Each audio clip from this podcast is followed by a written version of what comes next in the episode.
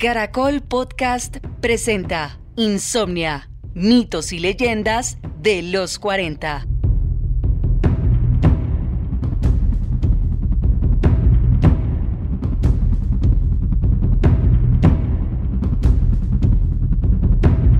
Sí, digamos que eh, el tema es que, mire, todos los intentos por descifrar el manuscrito han sido en vano. Entonces han pasado egiptólogos, expertos en gliptografía, eh, filólogos, incluso han permitido que aficionados traten de descifrar este códice. Pero ninguno, ninguno, ninguno, así como decimos, le ha podido pegar al perro. Ninguno, ninguno le ha podido pegar al perro en el tema de tratar de descifrar el lenguaje del códice, lo cual pues ha sido pues bastante, bastante, bastante complejo.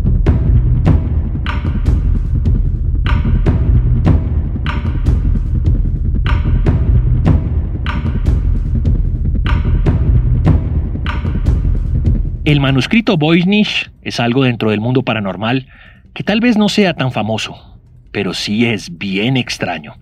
Y Miguel Investigador habla de esta obsesión por intentar descubrir qué demonios contiene ese manuscrito o cuál es el objetivo para haberlo hecho. ¿Quién lo hizo? El manuscrito Voynich, a primera vista, parece hecho con intenciones botánicas, o tal vez tiene un montón de subliminales que no sabemos para qué sirven. Deshojando teorías con el gran Miguel investigador, llegamos a puntos muy interesantes sobre este viejo escrito que tiene a todos los investigadores de cabeza y que siguen intentando descifrar su contenido. Hola, soy el Chancho y acompáñame a descubrir esta historia que te dará insomnia por el terror.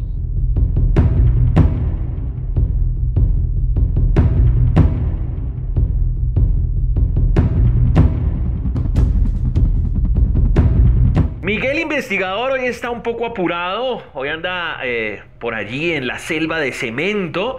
Eh, me dice que, lo perdone si, si, si, se cuela por ahí algún sonido eh, extraño, pero no importa, eso me, parece chévere que hagamos ese experimento, que lo hagamos un poco más, más urbano ahí, eh, porque no todos los temas paranormales tendrían por qué ser así en la oscuridad y, con, con hablado quedo. Bueno, vamos a ver cómo resulta, porque él dice, no me aguanto las ganas de hablar hoy de algo llamado el manuscrito Voynich el código Voynich. Así que adelante, Miguel. Así es, Chanchito. Bueno, eh, estaba haciendo pues como una, dándole como una miradita pues al todo el tema de lo que han salido enigmas acerca de manuscritos, ¿no? Y hay uno pues que me llamó muchísimo la atención y es el eh, manuscrito pues Voynich. Ese es uno de los misterios pues sin resolver más famosos que, que tiene la historia, porque he pasado ya 600 años y no hemos eh, sabido de dónde sale, ni de dónde viene, ni para dónde va. Ok, listo. ¿Y mm, mm, cómo lo podemos eh, resumir? O sea, si tuviéramos que hacer una sinopsis, porque tiene mucho de dónde sacar, ¿usted diría que es qué? El manuscrito más raro del mundo, eh, el fake más grande del mundo en cuanto a libros, realmente tiene algo de fondo, tiene un texto que, mejor dicho, un mensaje que obviamente no se ha podido descifrar. ¿Qué cree usted? Bueno, lo que pasa es que hay que tener en cuenta una situación pues como muy interesante y es que el manuscrito Voynich, como lo, lo venimos hablando, es uno de esos misterios que aún no se ha podido resolver. Okay. Y lo que pasa es que todo lo que rodea a este manuscrito, que en, realidad no viene siendo como un manuscrito, sino como una especie de códice que viene datado pues del siglo XV, que está repleto pues como de enigmas, pues empezando por su origen, ¿cierto? Eh, o todo lo que tiene que ver pues con su elaboración hasta el momento en que aparece. Entonces esto viene siendo pues como una amalgama de leyendas y suposiciones más como encriptadas que pues el lenguaje y las, las, las instrucciones que tiene pues que invaden sus páginas es algo como muy interesante, ¿no? Entonces hay que tener en cuenta que desde que apareció pues el, lenguaje como tal pues nosotros los humanos, los hombres o lo, hemos utilizado para transmitir pues mensajes de, de, sabiduría, pero también ha servido para codificar cierta información de diversas temáticas. Y eso abarca desde la parte religiosa, la parte política, hasta la medicina y la botánica. Entonces, yo creo que el Voynich es esos, de esos manuscritos extraños de hecho es el más extraño que existe y el único que a lo largo de lo que va corrido de los siglos o del tiempo, de 600 años, eh, ha sido imposible descifrar, pues a pesar de que le han metido mucho empeño eh, científicos, lingüistas, incluso matemáticos han tratado de descifrar eh, este, este códice. Sí, vamos, vamos desmenuzando poco a poco lo que es el manuscrito. Cuando hablamos de Voynich, no es que Voynich lo haya escrito, no, es que el señor Wilfred Voynich, que eh, vivió entre mil... 1865 a 1930, era un especialista lituano, es quien adquiere el manuscrito y a través de pues de sus enseñanzas o a través de sus investigaciones se va dando cuenta que lo que tenía en las manos era una vaina eh, pues muy rara, que según las pruebas de carbono 14 en eh, los pergaminos del libro hablan de que pudo haber sido fabricado entre 1404 y 1438. Y aquí es cuando ya explota el misterio, ¿no? Que no se sabe qué es lo que es, porque también no solo es texto, tiene algunas pinturas y eh, la gente se empieza como a matar por intentar descifrarlo, ¿no? Total, total. En la actualidad este manuscrito lo, lo, guarda la, la biblioteca Beinich, ¿no? Tiene libros, manuscritos y raros y pertenece a la Universidad de Yale. Y lo interesante pues es no solo eh, lo que aparece, también los pictogramas y todas estas cosas que están en este manuscrito, que según lo que lo que lo que lo que se ha podido investigar tiene 232 páginas, ¿no? Tiene unas medidas de 22 por 15 y la cantidad de dibujos que tiene es impresionante y tiene 37.919 palabras. Ok. Con 25 letras o caracteres, muy similar a lo que podemos decir que es el, digamos, la, ¿cómo lo decimos? Nuestro alfabeto. Ok.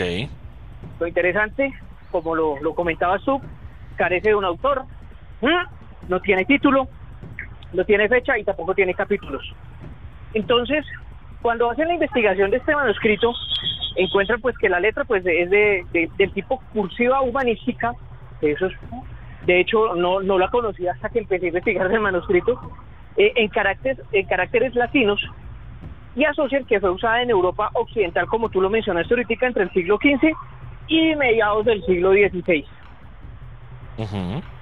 Según lo que han podido eh, descifrar, habla sobre farmacología, eh, los saberes ocultos, trata sobre astronomía, astrología y botánica.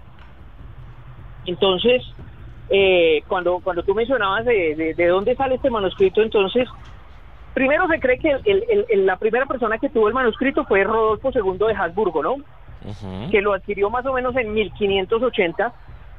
Eh, las fuentes que son como más fidedignas a, todo este seguimiento que se le hace a este manuscrito o a este códice, eh, lo datan más o menos eh, hacia el siglo XII. hablan de que el polaco, como tú lo mencionaste también, Voynich, Wilfred Voynich, se traslada a Inglaterra donde él empieza a revisar toda esta vaina. Eh, yo creo que hoy se estaba convencido de que, de, que el códice pues encerraba conocimientos alquímicos. Recordemos que esta parte de la alquimia ha sido uno de los misterios más grandes que ha tenido la humanidad, porque la alquimia era el conocimiento ancestral que tenían los antiguos magos eh, de crear, eh, de convertir el plomo en oro, ¿no? Entonces, ellos estaban buscando o creían que este manuscrito Voynich iba a lograr revolucionar la ciencia moderna cuando se logre descifrar. Entonces digamos que también tiene como esa implícito ese ese ideal de, de, encontrar curas a enfermedades o encontrar otras cosas pues como, como interesantes.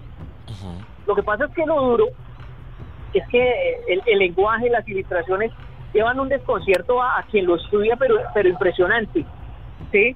Eh, eh, hay un, señor que se llama eh, John Dee, que es un eh, mago y matemático aficionado al ocultismo, más o menos que hacia 1580, dicen que él creó, junto a su socio Edward Kelly, este, este manuscrito, ¿no? Y que, pues, después de procesarlo en Inglaterra, por para lo que a ellos fueron, pues, digamos, investigados porque hicieron en Inglaterra bastantes fraudes con esta, con esta cosa, y dicen que se lo vendieron a, a, a Rodolfo II, al zar Rodolfo II, entonces por eso ellos tienen como ese como ese tema de que de pronto el, el, manuscrito o el códice Voynich fue falsificado, ¿no? Sí.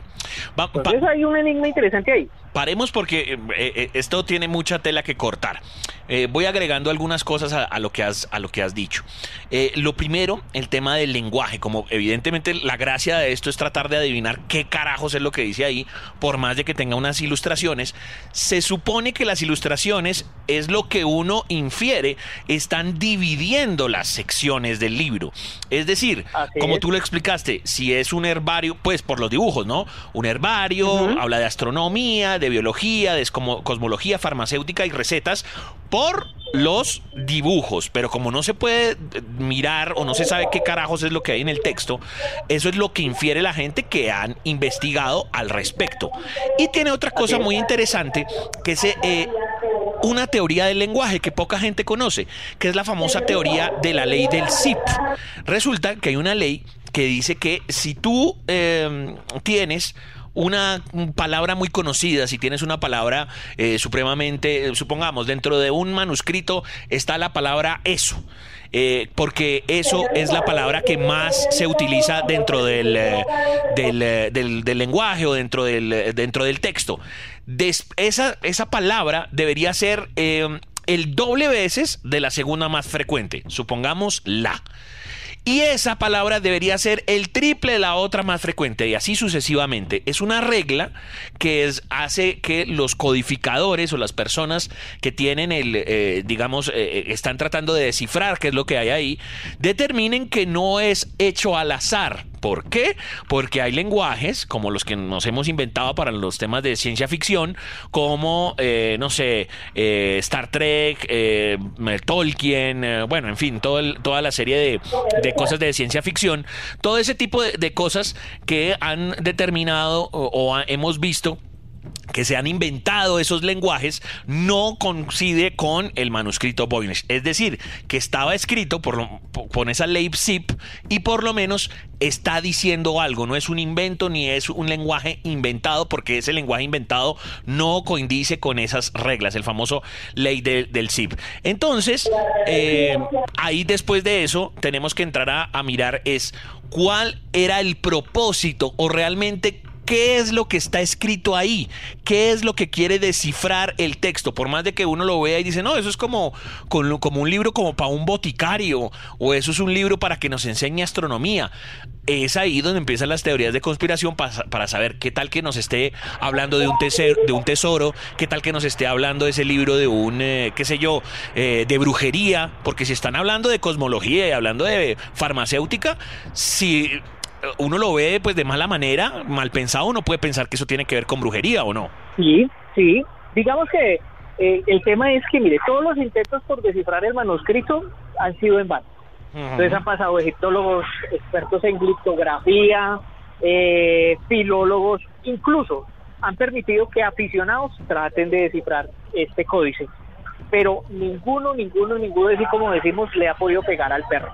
Ninguno, ninguno le ha podido pegar al perro en el tema de tratar de descifrar el lenguaje del códice, lo cual pues ha sido pues bastante, bastante, bastante complejo. Entonces, incluso, incluso pues se ha llegado pues a la teoría de que el lenguaje que están utilizando para este códice ni siquiera existe. que es un lenguaje inventado. Entonces usted imagínese que el tipo que haya escrito esta vaina haya empleado el lenguaje que creó Tolkien eh, para todo el tema de, de los libros basados en, en, todo el tema del Señor de los Anillos, ¿no? Y que la persona que hizo este libro falleció y no pudo transmitir eh, ese lenguaje a otra persona y ahí haya quedado pues en el limbo. Es, una posibilidad, digo yo. Sí. Entonces, lo, único que puede guiar, y ahí como lo decía estuve, eh, o nos puede dar luces acerca de, de qué es este manuscrito, son las ilustraciones, ¿cierto? Sí. Pues porque eh, en la mayoría se, se trata también de, relatos esotéricos sobre ritos ocultos, dibujos de plantas, astros, mujeres que serían símbolos alquímicos, entonces por eso apuntan hacia, hacia, hacia eso.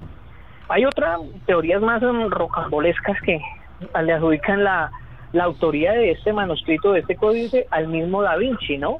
Ahí, ahí eh, tratan de apuntarlo por ese lado, pero pues hay unos eh, un, par de personas que, han sido como los que más medios se han acercado a eso que son el señor eh, Greg Kondrak que es un profesor de, un profesor de ciencias y un señor que se llama Bradley Howard que es estudiante que ambos son de la Universidad de Alberta que han descubierto más o menos que el hebreo es la lengua de escritura más probable, o sea que muy probablemente el libro haya sido escrito en, hebreo. De todo este rompecabezas que es el códice de Voynich, lo que más llama la atención de la comunidad de experta que, experta que ha hecho toda esta vaina es el misterio gráfico y caligráfico que tiene ese, ese texto. Cierto que parece escrito por una sola mano, que fue escrito con un trazo fluido, con, con muy seguro, muy firme, la letra es homogénea, es muy regular y prácticamente idénticas y que no tienen ni un solo error.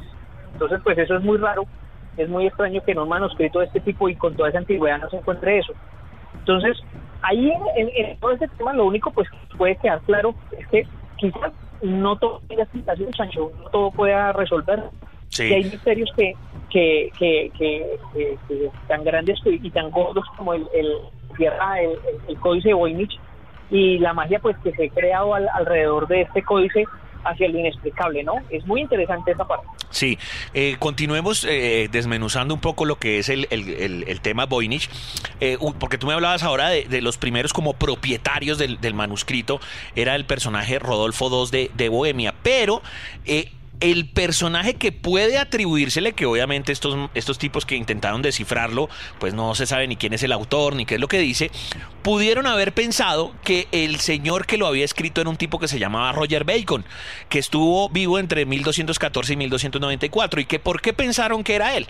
No solamente porque era un tipo que medio sabía como de medicina, así, eh, naturista, era teólogo, era filósofo, sino que además hacía parte de una orden franciscana. ¿Por qué decimos esto porque es importante, porque sería un tipo que estuvo entonces encerrado, ¿no? Mucho tiempo, que estuvo eh, con todo el tiempo necesario para no solamente crear los textos, sino también crear las, eh, las ilustraciones. O sea, un monje que dice, bueno, yo me he inspirado, era un tipo culto, me inspiré en Aristóteles, en algunos autores árabes, eh, me inspiré también en el tema esotérico, en el tema esotérico, pero nunca se pudo probar que el señor era Roger Bacon. Y otro personaje al cual se le atribuye que pudo haber pasado, que fuera él, sería un sujeto llamado Anthony Ascam. Resulta que Anthony Ascam es un tipo que hizo un libro que se llamaba The Little Herbal, el pequeño herbario. Sin embargo, este libro fue publicado en 1550 y si nos condecimos con las pruebas de carbono 14, pues se supondría que eh, eso fue hecho entre 1404 y 1438. Entonces eso tumbaría la teoría de que fue el señor Anthony Anthony, Ascam. Y de ahí en adelante, pues lo que tú dices, empieza a pasar como de mano en mano y nadie, nadie, em, pues no se sabe quién es la autoría, o sea, se ha sabido quiénes son los dueños del manuscrito, pero no se sabe quién eh, escribió el manuscrito ni con qué fines. Ya en una oposición personal, cuando si tú te encuentras un libro, eh, Miguel, un libro en el que nos habla de, todos estos temas, un herbario, farmacología, los astros, y, mm, puedes pensar bien o pensar mal. ¿Tú qué crees que, que es lo que dice allí? Yo creo que puede tener algunas claves o puede hablar algún tema de, ocultismo interesante. Y a raíz de la censura de la iglesia, Chancho, recordemos que nosotros vinimos de, de esa época del oscurantismo donde todo tenía que ser por clave eh, muy posiblemente el libro fue escrito en un lenguaje citado eh, y no para todas las personas, sino para ciertas eh, personas que pudieran descifrar el lenguaje que contenía este libro. Pero para mí siempre va a permanecer en el misterio el contenido de lo que puede decir este libro. Inclusive yo digo, podría hasta tener la clave de la vida eterna, de la inmortalidad y nosotros no nos daríamos cuenta porque no hemos podido descifrar este tema puede ser incluso con otro tipo de lenguaje, puede ser un lenguaje no terrestre, uno no sabe. ¿Podría entonces ser eh, que el manuscrito Voynich, eh, como usted lo está sugiriendo, pudo haber sido escrito entonces por extraterrestres y ahí hay un código que hasta que no descifremos no vamos a entrar en contacto con ellos? ¿Algo así podría ser?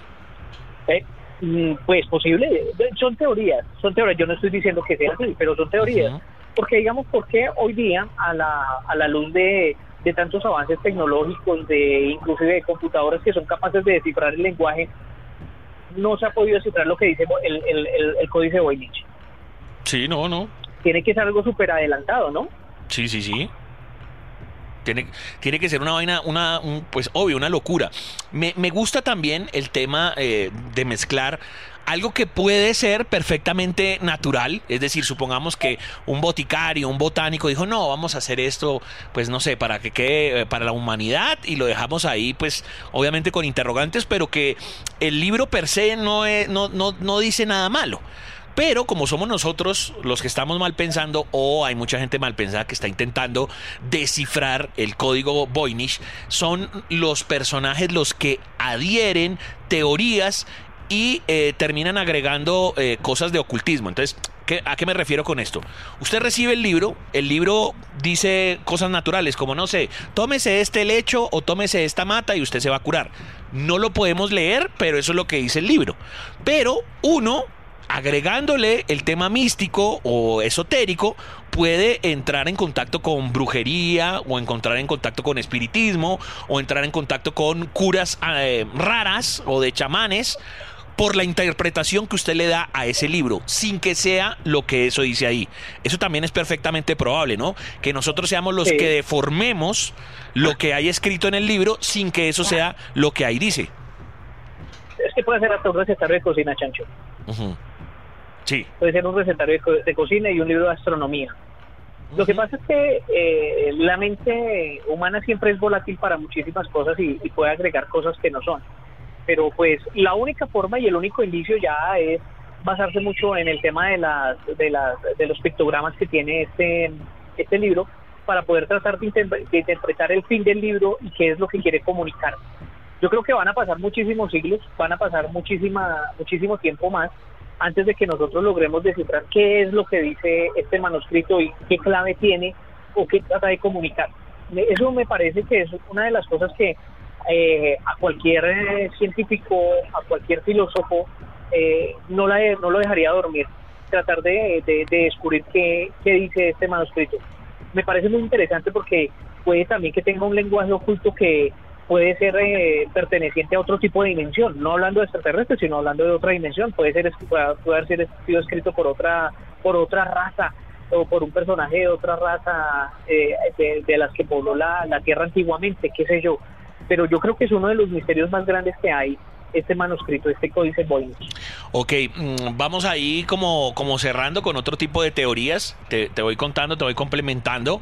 Eh, otro tipo de teorías que no son las que hemos estado aquí hablando en el podcast. Una de ellas es de Nick Pellink, quien propuso en 2006 que el manuscrito Voynich fue escrito en el norte de Italia por el arquitecto Antonio Arbelino, conocido como Filarete. Y esta teoría es ampliamente consistente con la datación de radiocarbono que lo ubica en esa escritura.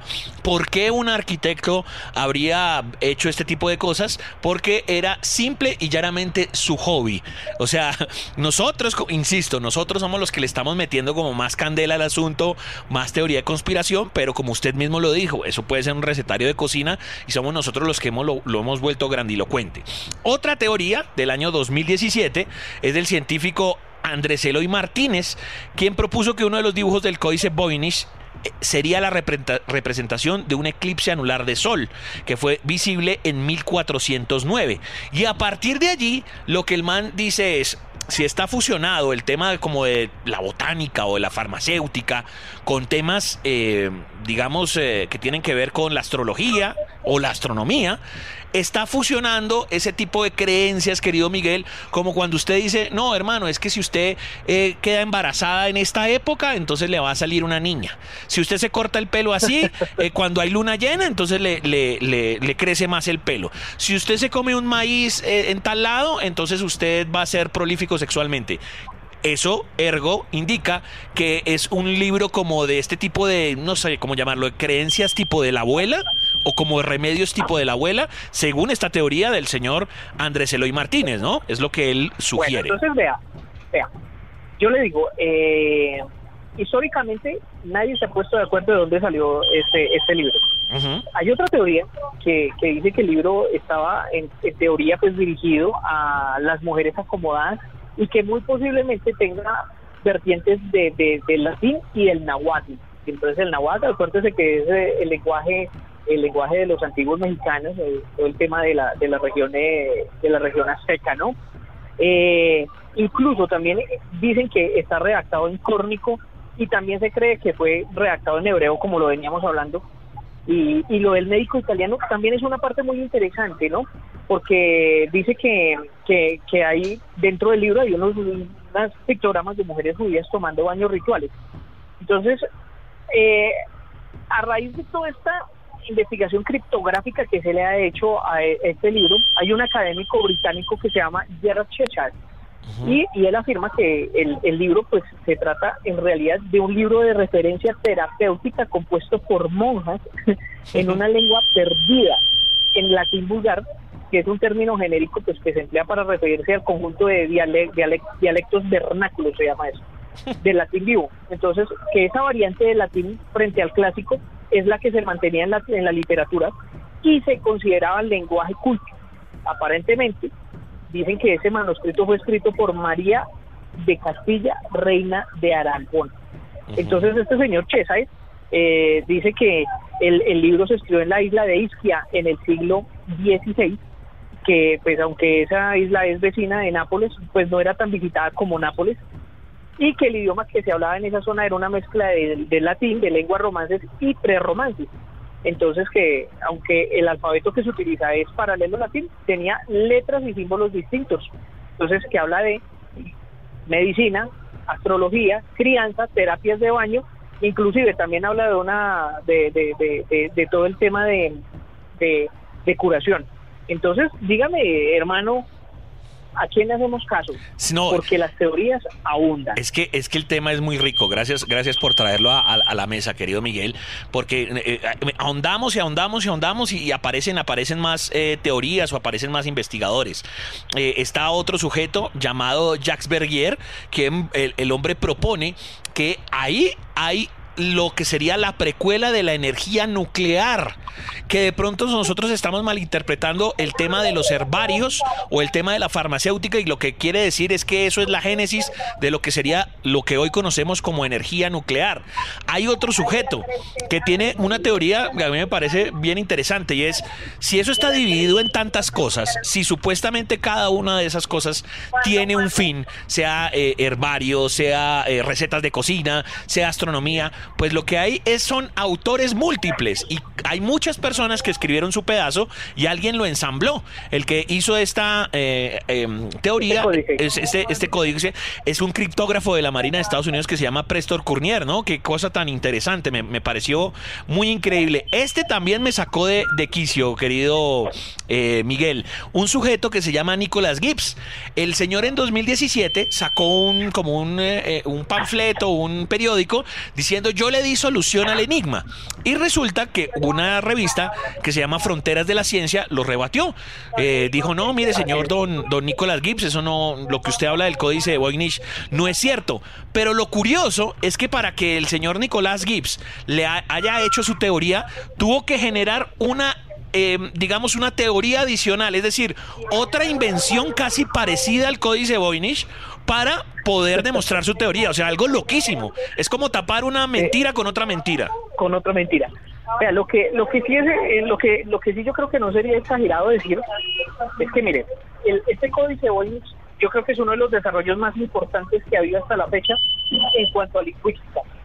También habla que tiene tiene como esta esta parte de, de- de lingüística romana, ¿cierto?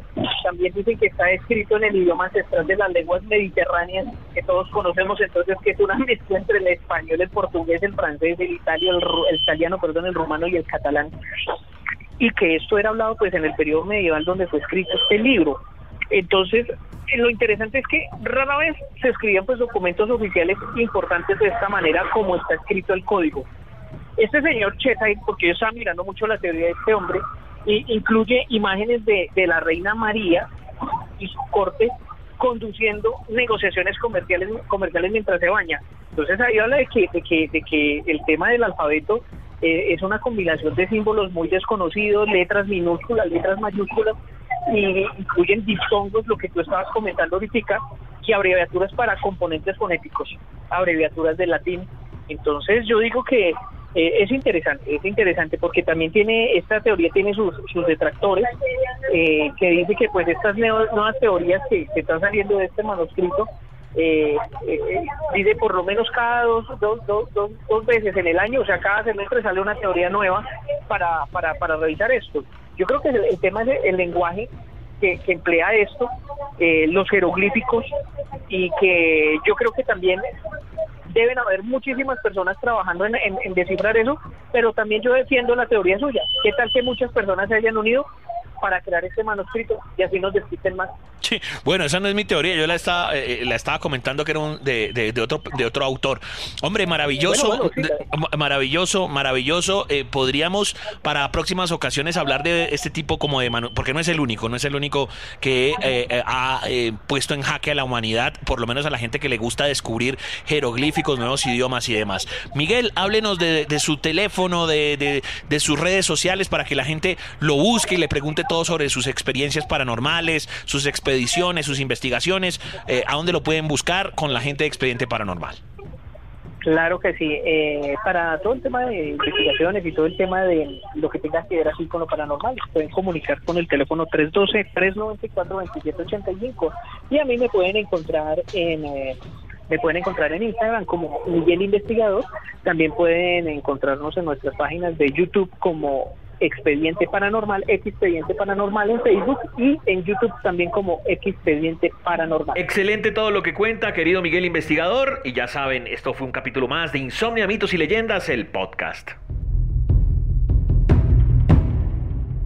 Síguenos en Instagram, arroba Caracol Podcast. Más información en www.los40.com.co.